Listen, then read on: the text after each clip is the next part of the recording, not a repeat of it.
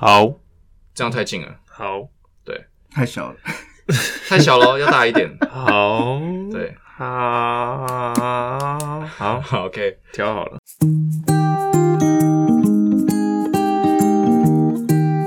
大家好，我是啤酒头的阿杰，我就是号称每天要喝一公升的男人。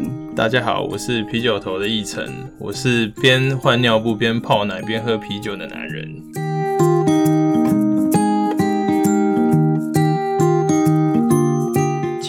开始之前插播一下，禁止酒驾，未满十八岁禁止饮酒。Hello，大家好，我是吉姆，欢迎收听和吉姆一起以酒会友，和我一起认识新朋友。这一期我要访问的是啤酒头的阿杰和叶奕晨。我和阿杰、叶奕晨认识也非常久，尤其是和阿杰。我记得我在我还在上班的时候，就已经在一场在北艺极品吧，万华的一间咖啡厅，算是精酿啤酒的一个老字号的咖啡厅了。很多业界的人当时也都在，然后我们聊了很多关于精酿啤酒在台湾的事情。可能因为我们太熟了，所以我觉得这一集的内容几乎都是在聊天。没有认真的在讲什么认真的事情，不过听起来是非常欢乐啦。可能因为这一次的收音实验不太好，所以这一集爆音的地方比较多，希望大家多见谅。音量你可能手要放在按键的地方，随时准备调整。这一点不好意思，希望大家可以原谅。那这集其实不用多说，其实就是非常的鬼扯了，希望大家会喜欢。那我们现在马上开始。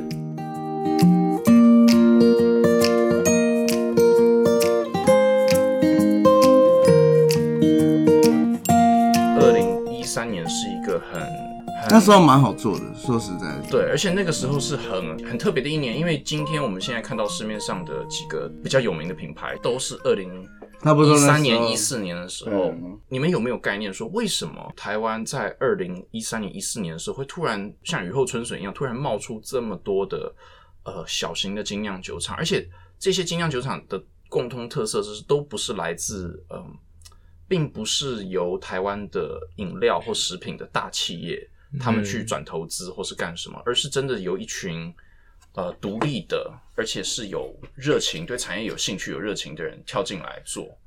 而且我看几乎都是独资的，很少人是是拉投资人进来的。我先讲我的看法。好好好。我觉得是媒体，啊我觉得是媒体？媒体，因为那时候媒体在介绍，介绍。哦，对对，例如说哦，像你刚刚说的哦，哦，天山脉啊，北台湾，那都是很早一批嘛。对，但那那时候大家会介绍，对。然后大家看到，哎，觉得这个好像，哎，因为投资人坦白说啦，嗯嗯，也没有，也不是像什么高科技厂那种几百亿的，对对对。对然后，拿着拿就是大家都可以可以创业，然后做一些，就那个媒体介绍完，大家会觉得，哎，那个行业好像看起来蛮好玩的，然后还有还有机会，哎，有重点是有机会啊，有机会可嗯以创业成功这样子，所以那时候大家很多很多人都是转投资啊，哦，对了对了，只是不是说就不是本行的人了，都几乎都不是本行的人，嗯就是我觉得重点重点是因为媒媒体的帮忙啊，推波助澜媒体帮忙。当时为什么？那为什么当时媒体？你觉得为什么当时媒体会突然对这个东西很有兴趣因为？因为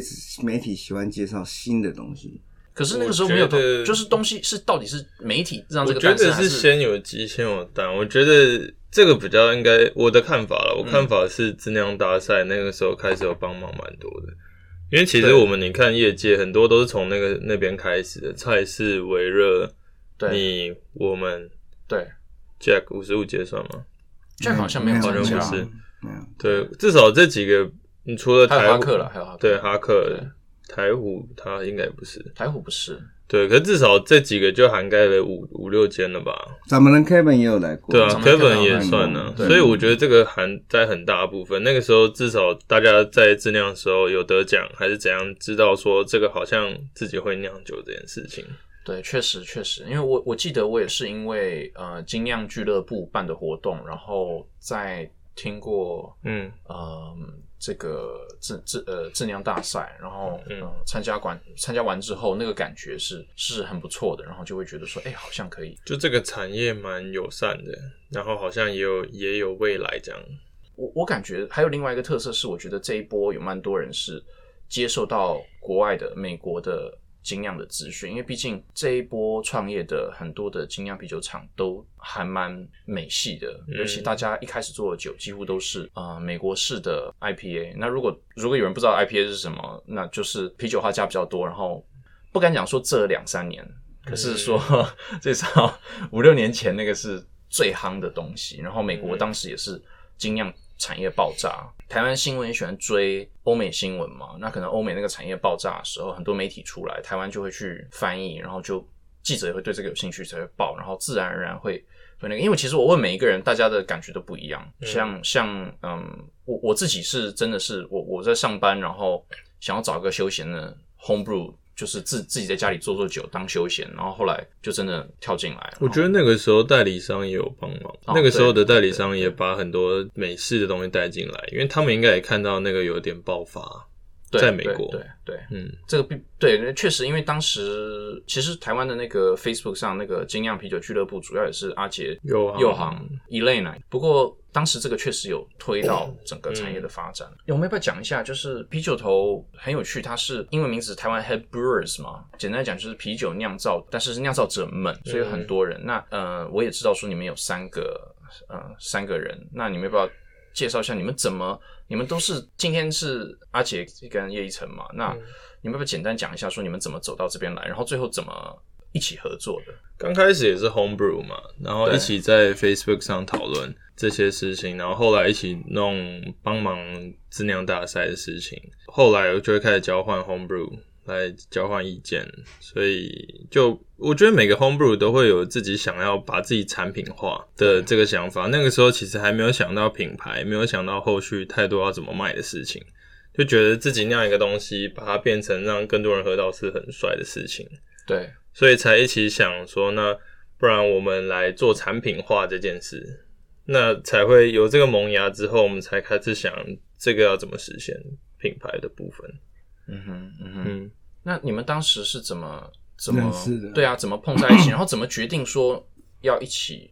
我跟阿姐是在我我在读大学还研究所，好像大学大啊，同啊，大对大大学嘛，大同大学，大同。我知道我是说在哪一个时 时你间我认识你的时候，你还是大学生，大学，你还是大学生，所以你因为是硕士，呃，叶叶一成你是硕士硕士毕业。对。哦，OK，也是大同大学的硕对士。对对对，你好像才大二还大大二吧，你可能才大二而已。嗯，嗯，嗯，我那时候大二，然后阿姐就来酿酒。我我那时候会去找我叔叔了，去哦。大同大学生物工程系找我叔叔然后你是去做实验还是做去实验，去做实验。？OK OK，对然后对就这样子认识的。对啊，我就在那边做嘛。那时候跟一个老外啦，那时候我叔叔有收一个老外学生，他也是很爱玩红布啊。那时候我对会跟他玩，然后他就看到，他就一他就问，啊问了，哎、有兴趣，然后就就一起来玩这样子。那是哪一年的事情啊？真的，你看你大二，你什么时候？一一，你那时候已经跟你女朋友交往了啦。你那看应该一你什么时候？二年吧，你你好像还刚 有交往而已，点复杂，有点复杂，不要讲多12年，已经结婚了有小孩了。然后就就现在现在哦，是是是，OK OK OK OK，那还好，那还好，那还好。就只有一我我我很有 sense 一个的，不会乱问的，不会乱问。老婆不要还没有宿醉。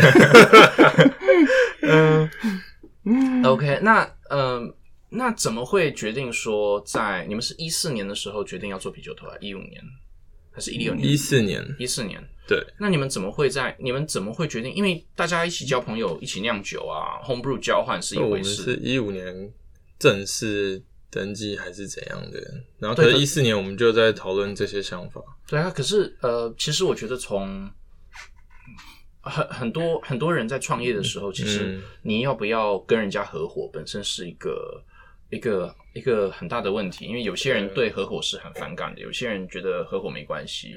那嗯，你们要不要分享一下，就是你们当时怎么决定？还是其实就是哎、要不要合作？哦，好啊，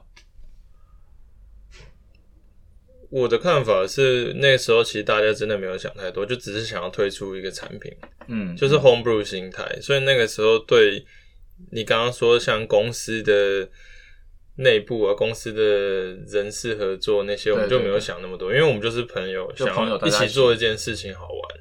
对，那那雷大是在什么阶段的时候出出现了？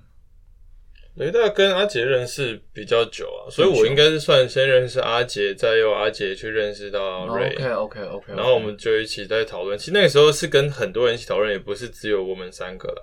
像 Robin 啊，像伟对热他们都会拿 Homebrew 来讨论。那那你们嗯刚开始成立的时候，呃，因为我们现在都知道说到目前为止，呃，啤酒头呃不，如果不是每一个人都知道的话，嗯，这到目前为止，啤酒都多数的啤酒都还是呃由呃就是有代工厂去去酿制的嘛。那嗯你你们当时呃怎么没有想到说当时就就直接开一间工厂，直接直接弄？因为坦白说，坦白说，开酒厂真的要花花点钱。我自己就在工厂的经验呢啊，对你要做很好的，就是你要买很好的设备的话，跟买普通的设备那个钱是差很多的。对对那那个风险太高了，坦白说，对。我觉得那个时候是那是最快的方式，因为阿姐就在北台湾嘛，对，然后北台湾也有在做代工还是什么的，嗯所以我们就直接在那边开始了。就是如果大家不知道的话，阿杰本身，你你现在还是吗？还是还是就是在北台湾、呃卖酒这个啤酒厂当酿酒师。嗯嗯，对对对，他同时身兼两个两个职位了。嗯嗯，那所以说当时就觉得说这样比较简单，比较呃，而且可以比较，其实是一个比较相对比较低风险的低风险啊、低风险因为你做一批酒，哦，十几、二十几万，对，啊差不多差不多对，啊，你一开始的公公司的设立也不用那么多，可以先试试看你的酒在市场上的接受度。对对对对对对对，而且那时候也只有阿杰懂球场，我们其他也不太知道。也是也是是啊，嗯，那嗯，其实啤酒头也算是非常，应该是消费者非常非常熟悉的品牌。我我自己的感觉是，啤酒头一开始最强的时候，就是一啤酒一开始就用二十四节气这个概念去跟台湾去跟这个在地的文化去做结合，我觉得这是非常好的概念。嗯，当时这个 idea 是谁想的？然后你们有想过说，你们推这个 idea 出来会应该第一支第一支酒是夏至吗？还是谷雨立夏，谷雨谷雨立夏，呃，谷雨立你第你有没有想过说，第一次一开始推出来这支酒会就会这么的受消费者的这个好评？没有。我们那个时候想是要怎么把这些买完，因为其实那时候我也还在读书，我也还不知道。哦，那时候还没硕士毕业。我那时候还没毕业。哦，OK，我硕士大大四吧，还是什么时候？应该在大四那个时候还没毕业。没没没毕业没毕业几年？没有，他真的他后来毕业了，我他后来毕业对，。可是没毕业几年嘛？你硕士才毕业没没几年？对啊，我硕士应该是四年前毕业吧，三四年前了。所以真的很年轻，好好。很好吗？你在感叹什么？突然觉得，突然有一种，突然有一种那个，好、没事没事，不要在那边哭了。在擦眼泪，眼角擦泪。呃，没有啦。可是我们刚刚讲到哪里啊？太年轻，太年轻你就乱掉了。呃，就是就是，嗯，哦天哪！你到底要讲什么了？我刚刚讲什么啊？我们刚刚讲到哪里啊我想一下，？shit，硕士毕业，硕士毕业。不是跟硕士毕业哦，没有啦，新酒啦，新酒啦。就 是新酒当时你没有想过说，呃嗯，你有想过说，嗯，是二十四节气这个 idea 是谁是谁的 idea？应该也是算我们一起讨论，可是这个我觉得瑞会比较多，对对。因为他那个概念，他也很喜欢那个华文的概念啊。对对对，对，然后那个时候我们其实刚应该是要先谈我们怎么分工。嗯那个时候本来就是他是比较图片啊、影像的处理，然后行销跟设计这部分，所以就是 Chief Marketing Officer 嗯行销长，嗯的那个概念品牌，对对对，对，所以那个时候他他为这个节气做蛮多的想法的。其实我们那时候还有想到很多其他的，有些假设像星座还是什么太太西洋，跟我们对没什么关系。对然后其他东西又太多，你要做完，所以二十四是那个时候我们觉得还不错的数字。我觉得那个 idea 是我我觉得那个 idea 是非常非常好的 idea，怎么会一开始想到用立夏跟国刚刚说因为刚说那好刚好那个季啊刚好节。丢席啊，OK OK，那时候丢席就从那个书了，所以那个酒的名字跟那个季节的结有合有有结合在一起，对。有结合在一起。其实我们后来也是会尽力在，就如果谷雨快到了，我们就开始准备这个，然后想要在谷雨的前后上这个这支酒，这样。啊哈，对我觉得那个 idea 真是很棒，而且我我自己的故事，我当时跟我老爸在在聊天，然后啤酒头出，呃啤酒头那个时候出这二十四节气出来的时候，我跟我爸讲，我爸就说拍桌子说啊，这个我们没想到，他们想到我们，因为我是有故事的，我小我从小我从小我我爸爸就会。我我们家还有好好几本书，就是我爸很希望我学这些文化，所以都有那么二十四节气介绍书籍，有四本哦，是二十四节气、六个节气分一本书，然后种介绍就是什么节气的时候传统文化在做什么，然后什么东西。我那个书我到现在还放在我们家里面，所以我爸看到说啊，我小时候都给你看这个，你怎么没有想到？其实我也是做这个之后才知道节气的，我们只知道那个是好像农民历里面的东西。因为而且我还是我还是冬至出生的，我十月二十二号，我冬至当天出生的。嗯嗯，所以，所以我爸是我爸是对这个东西很有兴趣的。然后当时听他说啊，可惜我说没关系啊，那我们还可以做二十八宿哦，比如说星那个你知道天干新地支哦对对，新新秀宿什什么那个什么、呃什么景木汉啊，什么东西。我我爸说啊，这个人家做系列，你在学人家做系列，就跟人家一样，你不要去跟你不要去跟人家那个，你就、嗯你就做别的，你就做你的就好。人家人家想到是人家的。啊，你们有没有想过，二十四节气，反正有很多系列可以出嘛，嗯然后可以很有系列化的去去生产。那今天你们现在应该已经出了二十支，二十个节气出了没有？十九，十九个，对，那你差五个就要就要就要 close 就要 close 了。你们有没有想过说，那那怎么办？还是你们接下来真的要出二十八宿，还是还是 再翻农历甲乙丙丁之类的？甲乙丙丁戊己庚辛的，就是阴阳五行之类的，八卦、那个就太硬了吧？喝酒那么硬易，经之类的。二十四孝，二十四孝，你三字经好了，人之初一枝，二十四性好像善一。不错哎，我觉得。孔孔融让梨算是，孔融让梨，然后梨子孔啤酒。孔对啊。融孔融让梨让酒这样子。这好像可以你啊。们不要趁现在讲，啊，不是有个吃我们听众不是有个吃大便的吗？什么？卧有吃有一个吃大卧便的，薪尝胆吗？不是卧薪尝胆，没有上面没有吃到，他们 哪有人真的有一个吃大便，因为他要看他爸有没有生病，他吃他的大便，真的啦，你们自己去看。然后卧冰啊，卧卧卧冰求鲤，卧冰求鲤，哎卧冰求鲤跟大便什么事啊？不是海那个很瞎。啊，他他在冰上打一真的坨便，然后那个便大便就把冰融化掉，然后就鲤鲤鱼就出来了，他就把鲤鱼抓去给对对他对，大便热成这样，不是啦，那个跟大便没有关系，我觉得我们都不用喝酒，我们就我们不用喝酒，躺在上面让它那个二十四孝很奇怪，是让冰层融化。二。十嗯四小时其实是。哎很夸张啊我们趁现在不要，现在都讲完了，说不定等一下下个礼拜就下个月就 开始就有二十四孝系列的。我记得孔融让梨不是台虎的吗？台虎他之前是啊但他有不是有有，他有可能跟那个贵妃但他不是贵妃醉酒之类的。不是对他不是系列了。他不是要做二十四孝系列的，二十四孝我觉得可以，二十四孝可可是要做好玩一点。可以笑一笑，对，可以啊。哎呀，赶快注册，可以笑一赶快注册，赶快注册可。以笑一笑你，可以做，你回去跟你因为爸二十四孝，讲。二十四你又孝真的太想到一个好笑系列了，了，二十笑真的太好笑了。嗯我觉得 Jam 可以做那，你要搭配 YouTube 影片啊可以啊，你就一支配一个，YouTube。对对，哦，嗯 好笑在哪里？好笑 这个好笑在哪里？的要怎么为什么？使用？说明影片？这应该找蔡阿嘎合作，蔡阿嘎精酿。我想到一个二十小，他就把他，因为他妈妈要睡觉，然后就把他身体脱光，让蚊子去叮他，不想让他妈妈被叮。还有这个二十小，真的。我听起来像，算了，好，哎，等一下哦，不要太不要太那个哦。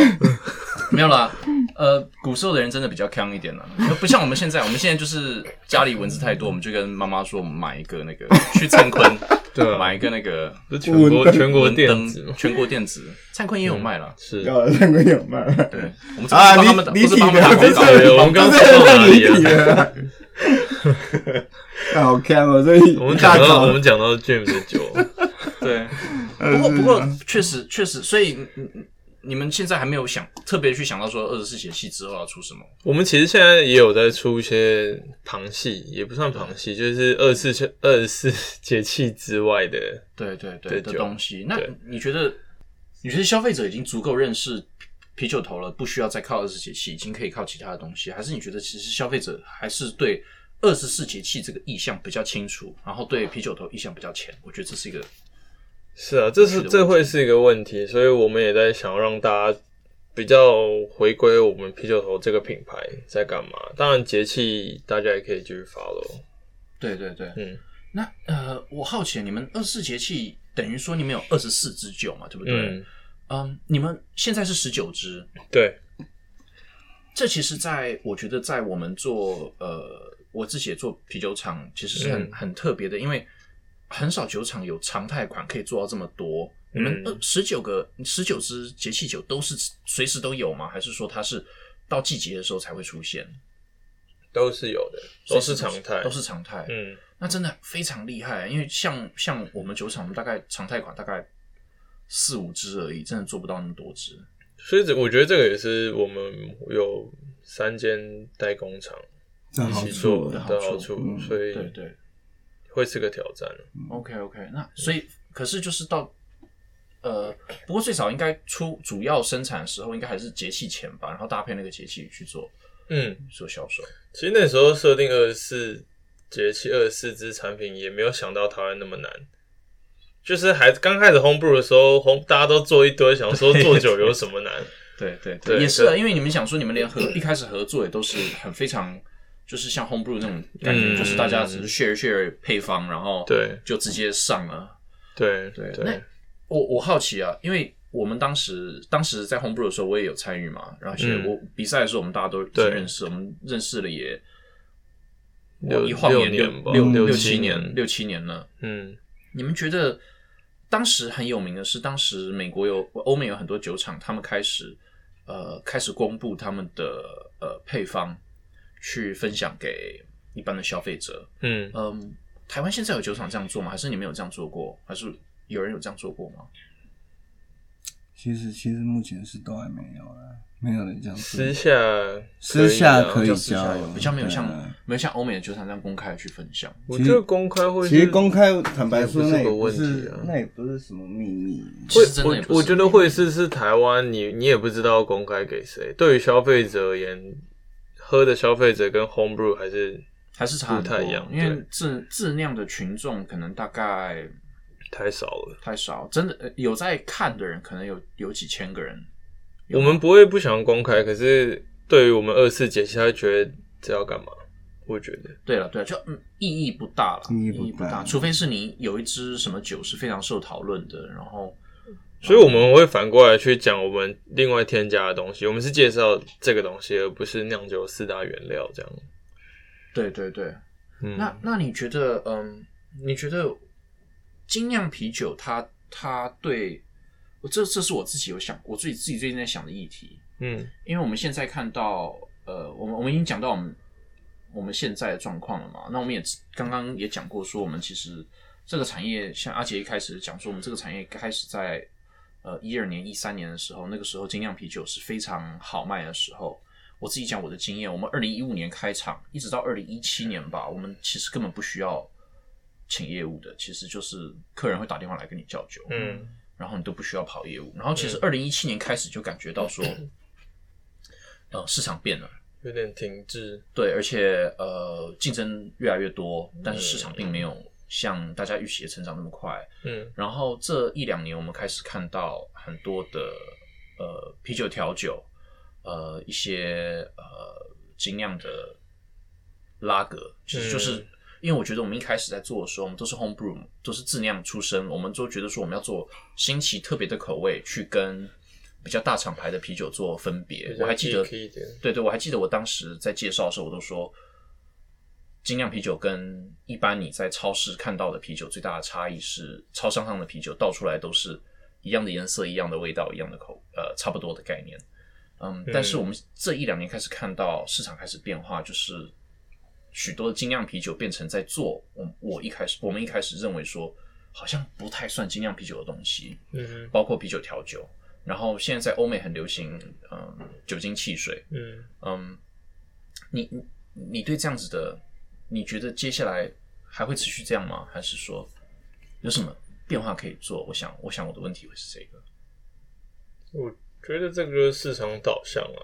对可是我觉得之后还是会改变过来，因为我觉得我们是第一代接触精酿啤酒的人，对接下来我们这一代继续还是会喝精酿啤酒，然后我们的下一代还是会教育他喝精酿啤酒，所以这个像美国，它也是需要时间的、对像那时候开始的时候，像 Pale L 开始，应该是 Sierra Nevada 吗？它算蛮早的。呃 s i e r r Nevada，嗯呃，大家如果不知道的话 s i e r r Nevada 应该是美国精酿算是最早期的酒厂之一了。对，它那时候也是 Pale L 开始嘛。对 Pale Ale，对，所以那个时候我觉得 Pale L 对就是算精酿了，然后让大家不过我记得我有看过他的那个自传，就是他女儿帮他写的自传。他自传里面有写说，就是其实当时的配肉跟现在卖的配肉味道也差很多了。因为当时，当时我记得看那本书之后，他他当时那个充充填机是他买一台二手的可乐的、呃充填机，然后自己改一改就装了。然后他那个发酵桶是那个呃收掉的牛奶厂嗯的那个储存桶，他就拿来发酵。也是蛮危险的。所以所以说那个时候味道跟现在差很多。我觉得需要时间呢、就是时间去培养消费者的的对那，个他们会回来的，会回来的，会回来，只是市场要有时间可以接受这件事情。因为因为因为这其实是市场一个很大的变化。因为我自己去年底的时候去美国去去玩了，然后就看到跟两三年前看到的状况真的差很多。两三年前我们看到，呃，美国可能一整个货架上面全部都是各式各样的 IPA，各式各样的，呃，那个时候已经开始看得到一些一些酸啤酒了。嗯，可是今年去看的时候，就是大概有三分之一是呃酒精汽水跟跟 RTD，就是所谓的就是调酒了，嗯就是即饮的调酒，还有那个 kombucha，就是、嗯。kombucha 中文叫什么啊？康普康康普茶，呃，就是发酵茶类嘛。嗯。然后还有 cider，就是苹果酒，大概有三分之一的货架是这个，剩下三分之二，呃，大概是剩下三分之二几乎 IPA，多没有，几乎多数都是就是百威的精酿厂，嗯哦，百威或海尼根的精酿啤酒厂。Lagunitas 吗？对，嗯呃，像我们以前比较熟悉的一些呃品牌，其实是消失的。然后让我还蛮意外的。现在看台湾市场，我们有时我们其实大家不用不嗯不必讳言，我们在嗯便利商店看到的精酿啤酒，跟我们在呃很多超市看到精酿啤酒，其实也有一点跟以前我们熟悉的感觉不一样。嗯哼，我我觉得有一个有趣点是，我自己的想角度想，我常会觉得说消费者是对的，因为重点是消费者的喜好是什么。嗯那消费者怎么会从一四一三年、一四年对我们在做的精酿这么有兴趣？像呃，当时北台湾的那个经典经典六、经典八，那时候我也常常买，我也买雪藏。嗯哼，然后呃，我们新出的一些 IPA 啊，出什么东西，当时都很好卖。我相信我们也都觉得我们的酒是不断的在进步的。嗯，但是消费者怎么从二零一七年、一八年之后开始对这个没有兴趣了？我觉得我有想过这个问题，然后我我讲我的看法，但是我这个看法可能有点太奇怪了。对就我觉得是啤酒的种类太多，他懒得去学了，因为他就是例如说好你说新产品吗？No no no no style，我说风格。风格对，因为好，我们一直在讲精酿啤酒，然后大家我们好听到我们听到精酿啤酒，消费者他想要学精酿啤酒，我们就会很开心，然后哦，我们就会跟他说哦，什么都 IPA 是什么，然后酸啤酒是什么，然后对。Lambic 是什么，哦，然后什么单口啊，然后德式的那些拉格，对对对对。对 Porter Stout 对，太复杂了。大家把它讲的太复杂，太复杂，复杂到那些想要去尝试学习精酿啤酒的人，所以你后来会发现精酿啤酒开课的越开越专业，但是但是你没有办法接触到普罗大众，因为因为例如说好，我们讲 whisky 好了，对，好尼美好单一纯麦，或是裸麦，或是或是什么，一再喝一点，再精精神一点，可能是分地域性什么的。但是我们都知道哦，那个是 whisky，对，对。但是你看啤酒，就已经有什么小麦啤酒，然后黑黑色的啤酒，然后又有拉格，然后又 ale 拉格 ale，然后底下又分就光黑啤酒就七八种，对，对，我觉得我觉得是这个原因，所以好，你看嘛，你说呃，像 RTD 好，我就是 RTD，你也不用管那么多，而且都是大家熟悉的东西你不用，Cosmopolitan 啊对对对，Gin Tonic 啊，就不用那么复杂，就然后反正我现在就只是想要放松，但是我要学的东西太多，然后反而是我学了，我选了一个酒，然后结果还被那些懂尽量的人说，哎，这个不好，这个这个不是什么什么零等店那种，我懂，我懂，我懂，我懂。对，确实啊，我觉得我确实有个这个感觉，因为像我自己在观光酒厂跟客人介绍的时候，我从来不会去讲说它的什么 Dunkel 啊、对 Short Beer 啊什么，我都是说就是黑啤酒啊，这个比较浓，这个比较淡。对，就是你会吓到人，吓到人家啦。人家是愿意想要踏出第一步，就要听一听，哎，听下东不？他其实也怕好像说错还是对对对对，我我的想法，另外一个想法，我觉得这也是一个点。另外一个想法是价格，嗯哼，嗯哼就是你看可以让大家变成习惯、普遍接受的东西的价格带。因为其实台湾这几年，我觉得经济或消费情况也没有到太好，所以大家会去选择。我觉得那一波是大家觉得哇，这很帅，可以跟着市场走一波。你喝个几瓶，大家还是可以买。潮了，对你潮完之后要变成习惯，又是另外一回事了。就是潮潮牌的衣服，你要穿一辈子是蛮困难的。嗯，不，你不会一直买啊，那衣服可以一直穿。对了，，对了，哦，对了，对了，对了，就是酒，你不会每天买一个精酿，顶多吧。对啊，但是你也可以卖的很便宜啊，只是牺牲你自己的毛利嘛。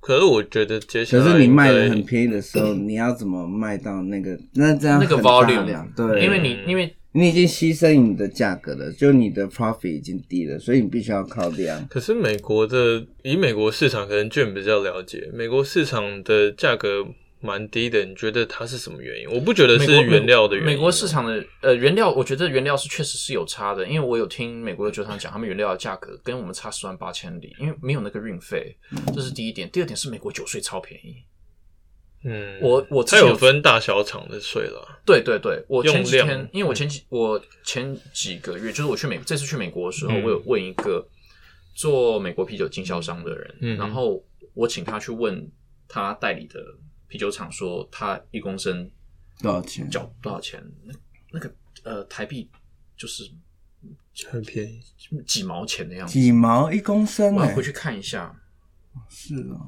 非常非常低。那他们怎么算税？因为没有在开发票什么的啊、呃，我我我搞不清楚，啊可能看原集合你的原料进货吧，跟台湾一样。我不晓得。可我记得是就是他们的他们的，我我我不不要，我我不是确定啦，这个可能要再查。可是我确定小厂他们的酒税几乎是等于是用台湾跟台湾的比，台湾原则上就是可以让消费者知道，你如果买一瓶三百三百三十 ml 的啤酒，就是普通的嗯规格的啤酒，一瓶有将近九块钱台币，你是缴给政府的，嗯。嗯，对，是我们要缴给政府的。所以在美国，我记得是不到我们的十分之一。我记得有一个国家的政府，我不知道是美国还是德国，他们是用流量去去算的。我知道加拿大是用好像用这样加因为加可是加拿大是因为他们啊，全部的酒都是是，我记得上次 Chris 好像有加拿大的酒全部是国营的，对，酒类销售他们会装一个政府的流量计、啊。对对对，所以所以那个可以这样做，台湾不能这样做。台湾其实很尴尬，台湾因为公台卖局可以这样做啊。对，可是台湾很尴尬，是因为台湾公卖局是一个政府怎么样垄断的一个残存的东西了，就是它、嗯它有一点百分之百。台湾最特别的是，全世界只有一个台湾这个国家，他们一间酒厂它可以垄断了六十 percent 的市场。对啦，这是真的，这是真的。而且六十之前更现在现在之前有七十几啊，我看最近之前有七今年到八十，今年到今年到100%六吧，今年好像快到快破六十了。你公卖制度的时候就是百分之百啊，咱们公卖制度百分之百。我想很多，我想应该蛮多精酿啤酒厂，尤其比较大间的，应该对那台啤的这个数字一直往下掉是很有兴趣的。嗯，磨刀霍霍。不，那是趋势啊，我们讲这个，不知道会不会有台啤的人听？不知道哎、他们也知道吧？知道，你们要跟你们的主管讲一下，这要不改变不行啊，很恐怖，有点危险哦。有点危险，真的。我们不是真的要我想说你才两趴，还跟我讲这个，两可是因为因为我最近读一个美国的产业分析，也是讲说，呃，为什么美国的这么多精酿厂开始做呃拉格的目的，也是他们都觉得像美国美国最大的是百威干跟那个米勒嘛，他们也觉得百威跟米勒的行销已经不行了，他们可以取代，他们可以用同样的产品，可是取代他们的行销。我真的觉得精酿那个是有机会的。我觉得重点都不是，因为我我我真的喝很多酒对，我一天大概喝一公升以上，我没有到现在还是，我到现在还是，我一年就是三百六十五公升。我觉得我就很喜欢跟你聊天，因为跟你聊天我就不会觉得我是酒鬼。我说真的。然后我那一天看一个报道我那天看一个报道，台湾人一年喝二十公升，然后我还很好奇，我就你一个人一年，干我一年我一年我就我一年就三百六十五，三百六十五公升，在起跳的哎，对啊，对啊我也差不多，我一年可能还四百公升。真的我们都有那个量的，我们觉得都有那个量。嗯我觉得是社会，好像你在喝这么多，好像不太会是期待。我给我给我给我几秒钟，我有证据，因为我我我刚好可以看我哦我有在记录，我可以看一下我去年 喝记录他喝啤酒。的，我去年喝了我就是灌哦，我去年喝没有还好，我去年还好，我去年喝三百公升的啤酒而已。哦，那你输我，我有我也有记录，可是我有喝其他的酒，我有喝其他其他酒类。你有用 on tap 吗？呃有，可是我是用那个我是用一个就是可以记录饮酒量的呃，我们我之前我们讨论过，我说我最近心脏不是很舒服，然后你也说你也是，心悸啊 你也是喝到心悸了，喝到心悸。哎、我跟你讲，大家听听这个，我们是鼓励 鼓励理性饮酒啦我们。是鼓励理性饮酒的，只是说你知道，我们压力比较大啦我，们压力比较大，不要开酒厂，喝酒就好，喝我们酿的酒就好。然后你们其实多喝一点我们酿的酒，我们压力小一点，我们也不会心悸。然后你，我要我要表达的重点是，我要表达的重点是真的，我觉得我能喝那么多量，是因为我已经，我现在都在喝拉格或是小麦，啊哈，因为那个可以让我喝很多，然后我中间会穿插可能 IPA，但是你叫我一直喝 IPA，对。然后一天喝到一两公升，可就是是我们怎么之前可以喝？因为 IPA 开始在应该是 Beverage 那种嘛，然后再来才是 Sour，再来是 NE。我觉得这个进程，可是之前我们喝很多 Beverage，对，但是坦白说，你要吞那个量，你如果九九，我记得那个时候候好像对我们可以现在好99像不行了。我们九九来一天可以，但你叫我天天喝每天 Barrel 确实确实，我我现在也觉得，我现在我们家的酒现在喝喝比较多的都是五五六趴的东西，，对对啊，大概做到七八趴的东西我都没错，所以我真的觉得精酿拉格是有机会，因为我可以喝一公升，但是我不会觉得负担，我只会觉得哦舒服舒服这样子。那但是如果你叫我真的喝一公升的很硬的那种酒，我还真的喝不太下去啊。嗯，确实，我以前一天可以喝两瓶桶称，现在真的没办法。哦，那你我也来，可是那个可是每天吗？应该没办法吧？就那时候是笨，你也没那么多桶称可以喝啊。那时候你不会看，你看到一他自己做的，他要做多少都嘛可以做就。喝自己做的啊。对啊，他自己做的，那样不他发腻哦，发炒两顿哎，那样不 怎么喝？会腻哦。怎么喝两就怎么顿？可能一直喝那个时候不是啊，那个时候是那个时候是因为我都会做新酒，我们都会带我都会带一点回家，然后呃嗯，你你不会把它当自肥你不会把它当成呃桶陈在喝，因为就是普通的啤酒嘛，你就把它打开来一倒，喝完一杯，喝第二杯，第二杯还没喝完就觉得说，哎，好像不太对，然后就倒掉了。就是就就把它盖回去。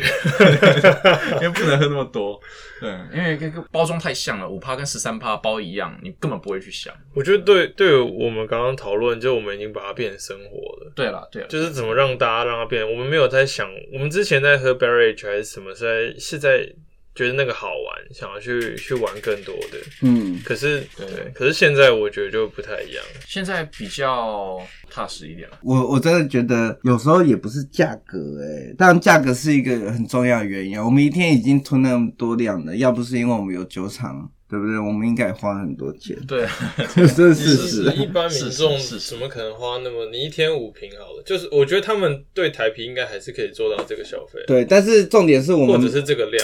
我们如果要卖到台啤那个价格，坦白说不太可能呢。不太可能。对啊我们就讲一个例子嘛，伯克金嘛，对它最有机会威胁到台啤的。对对，那你觉得你说价格贵吗？你觉得精酿一瓶大概落在多少钱？你觉得是价消费者喜欢的价格？至少两位数吧，不要说五六十。你觉得这两位数是在他在呃 Retail 超商或是在超市买到的价格？对啊是两？位数我觉得这那个会比较正常，它也可以穿插台啤嘛，可以像像阿杰一样，你嗯。可能喝个几个两位数是指八字头、八字头。之类的，八字头上下。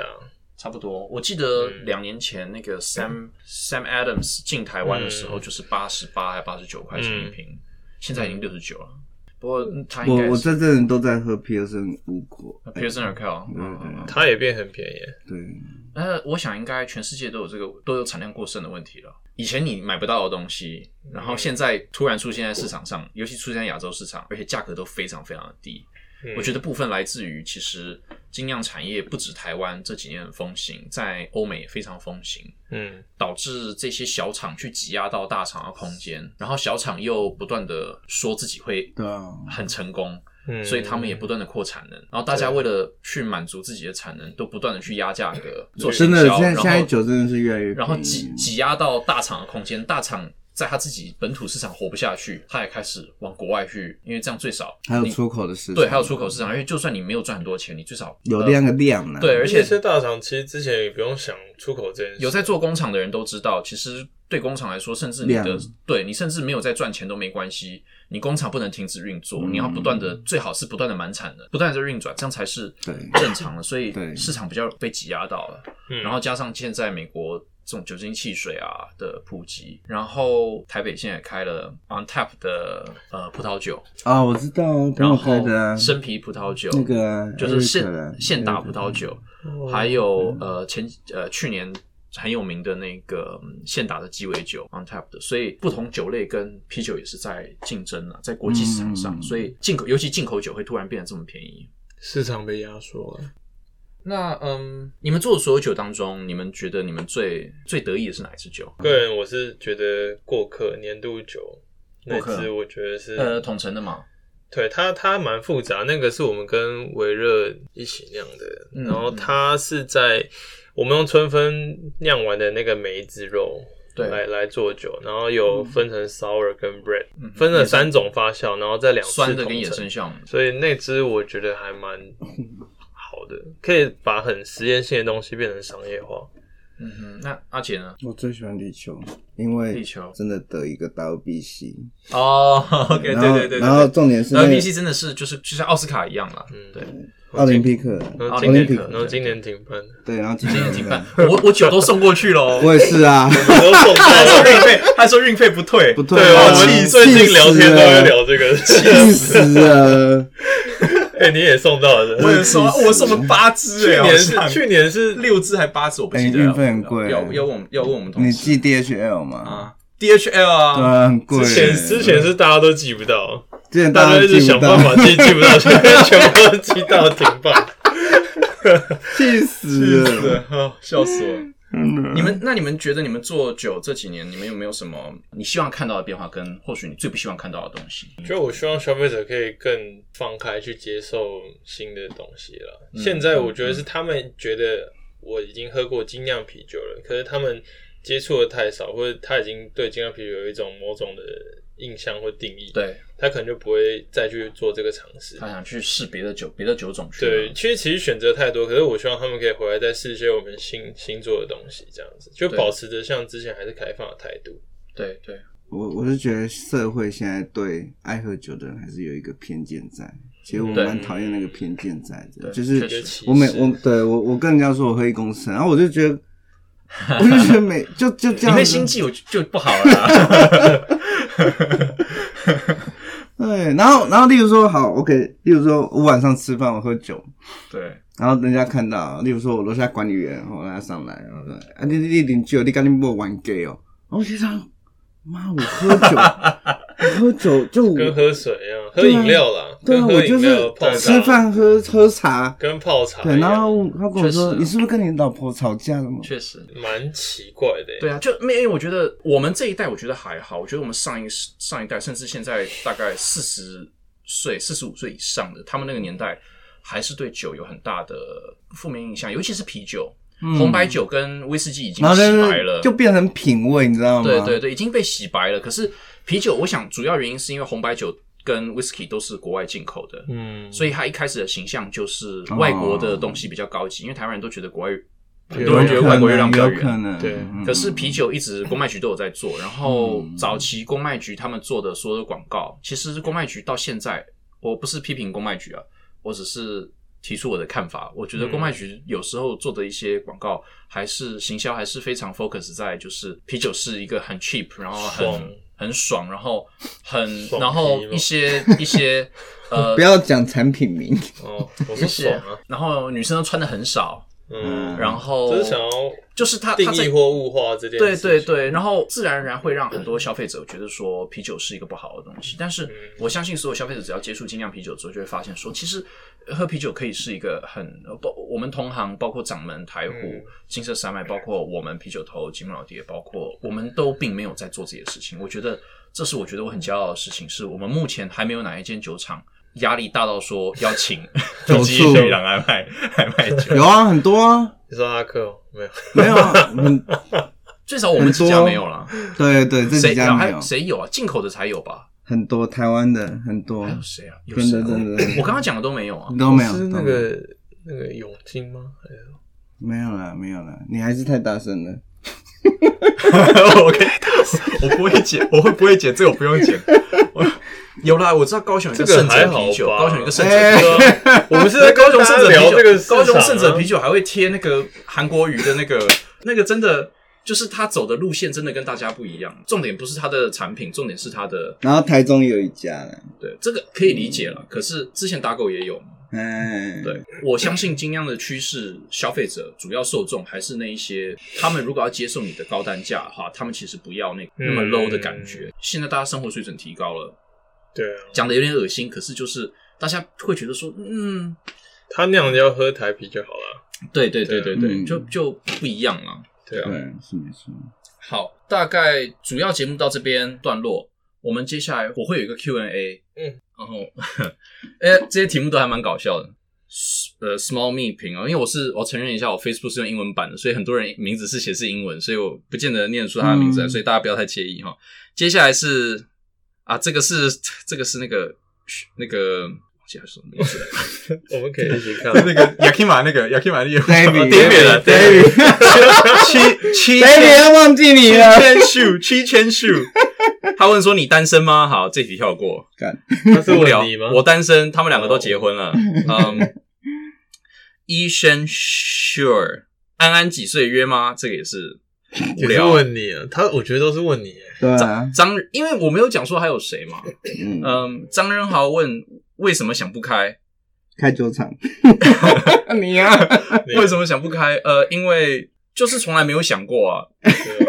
你们也是，我们刚刚讨论也是这样子啊。你们一开始的时候从来没想过啊我。觉得也没有想不开，还蛮好玩的啊。我只是想要，我我就是一天一公升嘛可，以喝更多。对，因为我我是觉得说，最少不敢说我以前上班的环境不好，嗯我以前上班的环境其实很好，主管也都很好。可是我自己觉得说，创业是一个丰富人生的东西了，而且我很难得可以三十出头我就跟这么多不一样的人认识，然后可以嗯，知道这么多事情，是真是蛮难得的，嗯所以算是好玩的人。对啊，算培养培养自己了。再来，赖良问：如果有异物在酿酒过程中掉入，会整桶倒掉吗？可是几乎不会有这种情况发生啊！你都在发酵槽。他是说如果像桶陈吗？还是我不知道哎、这个你桶层的一些木屑掉进去，那很正常的啊。对可是如果他真的说义乌，苍蝇进去了，当然倒掉了。对啊，一定倒掉，一定倒掉。嗯这个有四个人按赞说这特别问要问这一题，我觉得蛮好笑的。不可能没有精酿酒厂，我觉得有人装出来。对我，我 我那也是个技术哦。呃必须要讲，必须要讲。有时候呃，确实有时候有会发现，呃，瓶子里面有时候会有东西，哦但是我觉得多数情况下都是会被挑掉的了。我们生产过程最后都还会有一个灯光检视，嗯哼，就会有人拿手电筒照，瓶底看有没有东西，所以我们是也会洗瓶子，对啊，对，哎，洗瓶是一定要的，嗯对啊所以我我觉得比较多异物应该是会在玻璃瓶内，而不是在发酵因为因为其实这是大家不太懂的东西。玻璃瓶不是我们做的，我们是做酒。玻璃瓶在工厂做好之后，他们会用纸板把它盖住送过来，但是我们没办法去约束他们，因为他们都太大件了。对台波啊，对，台波跟华华夏夏，对，都在新竹。对对，大家有兴趣，如果下次看到你的啤酒里面，我们的啤酒里面有异物的话，请拿去台波跟华夏退货，谢谢。不要找我们退货，开玩笑，开玩笑，可以找我们退货，不卖你玻璃瓶，对对对，笑华夏那个华夏那个忘记叫什么先生了，对不起，不是故意要讲你的。没有，他们他们大家都会，我找我们退货，不要找华夏。那个我们会退给你，而且我们会会会送你再送你一箱酒送你一箱酒。对啊，嗯，曾小姐，再给你一次机会，你还要当酿酒师吗？还是要去当偶像？你有偶包，我们应该只有你能当偶像？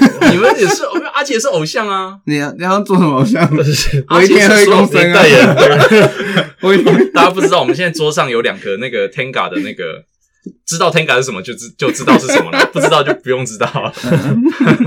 不知道为什么会有这个。不知道为什么会有这个东西。今天是在啤酒头的这吉个办公室啊姆来了就发现有一个套们平常办公室也没这个东西，难怪单身我知道，我知道，我知道，节目单身很久，来吧，我帮你。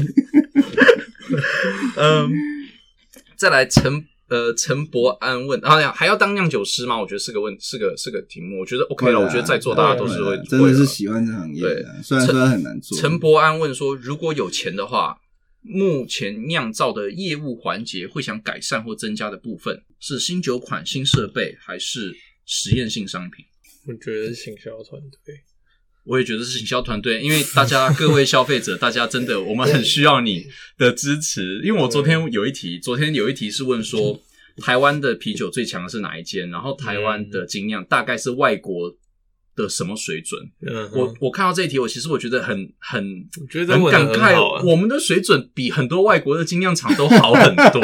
我去年去日本去了两次，嗯，嗯我去喝了很多 local 的日本精酿，其实很多地啤酒很雷，对蛮多很雷的。我有有很好的，可是雷的很多。嗯，是啊，然后好的很好啦，对雷的更多啦。对对，我在美国这次去美国喝，嗯喝了，甚至我有喝到有名的精酿品牌，台湾有代理的。嗯很多人会说啊，台湾代理是因为他们保存不好才会变这样子。我在美国，在加州喝加州有名的厂做的酒，我都就不觉得说，行了。就是这个、呃 nothing special 啊，一点都不特别，就很 boring 啊。然后嗯呃，甚至说它的 pale ale，你要说它的酒花表现，我甚至说台湾有一些酒厂的酒花表现不会输给那一支酒。我们还把酒花运过来，对啊，就是还蛮然后还付了运费，对啊，就还蛮但台湾真的台湾的很多消费者其实真的认真可以真的尝试看看台湾的精酿啤酒。我们嗯。我们只是不不是每一家都这么会推销，必须讲台虎真的很会销，嗯。然后上麦也花很多时间在做这一个，然后我相信对对对，那其实虽然我们都不算是真的很有名，我们是小有名气，但是嗯因为我们把所有的钱都花在把酒做好，跟把设备弄好，应该这样讲吧，是不领情哦。对对对所以我一定要帮瑞讲这句话。大家拜托领一下我们的情。对，嗯，对啊，下一题这个 Ted Lee 就是问台湾精酿卖这个价钱追得上国外的厂水准吗？国外的酒厂如果到台湾设厂，不价格不会跟我们差太多，价格应该跟我们一模一样，这是台湾设厂的特色。嗯嗯，然后你要说国外的水准真的都比较好吗？那我们刚才讲了，甚至我们自己酿造的很多酒，会觉得，要不然我们不会在国际得这些奖啊。对对嗯对，我我觉得这是很重要的点。然后嗯你要说不能因为台湾有一一两三家做的很糟糕的精酿，就说台湾精酿很糟糕。产业都会有这种对啊，去就是不管是美国、日本都有很好跟很坏的，嗯台湾也一样。所以前面讲说台湾精酿到底值不值这个价格，你只要把钱集中在你觉得好喝的、口味好的那个酒厂，那个酒厂的价格自然会下来，因为它卖的越好，它价格自然会下来。对啊，最后一题啊，这个赖介又问如何酿出台湾风格味道。昨天有一个人讲，我前几天遇到有一个人跟我讲说，只要你有台湾价值，酿出来就有台湾风格的味道那。那么那么容易，我就觉得这么容易啊，如果台湾身份证应该可以酿得出来吗？这么容易，只要你有台湾价值就可以。不过，如何酿出有台湾风格味道，其实这个是认真回答是一个很大的问题。我想，对啊，包括北台湾，包括啤酒头，嗯包括我们，我们都在试着去定义说台湾的精酿味道到底是什么。嗯其实应该是多元吧，水果啊、香料这些。我觉得茶叶跟水果了，茶叶跟水果，因为毕竟是台水果湾特有的是。水水果王国，然后茶叶台湾茶也是很有名，真的最强就这两个。而且我喝了很多茶啤酒，我都觉得台湾茶啤酒真的蛮特别的。嗯然后嗯可去便利商店看到全部都是即饮的饮料，全部都是茶，对啊所以就其实我们真的是一个很爱喝茶的民族。嗯，所以要做精酿茶。精酿茶，精酿茶，精酿茶厂，对，精酿茶，哎，精酿茶应该可以用玻璃瓶哦。对啊，哎，好，精酿茶。好。是什么产业？我们我们来不是做精酿茶。还有，还不是摸鱼吃茶，是不是那个叫做？对啊，之前跟人家玩黄牌的时候看到，喝茶去喝茶。去喝茶。好，大家我们就这个，我们就今天这个在喝茶喝茶的话题下在，喝茶跟桌上有两个天港的 话题下，大家不要把这个我们今天聊的这些东西跟吉姆老爹还有啤酒头画上等号，我们不是这样，我们是清新专业对，健康。我们是清新专业健康们还没。上班，我们现在早上还九不到十点了，然后已经喝醉了。对对对，我们酒还没开啊，是啊等一下水等一下开啊，下次下次再找机会。嗯，好，那今天到这边结束，那个要不要跟大家说声再见？珍重再见，拜拜拜拜。好，拜拜。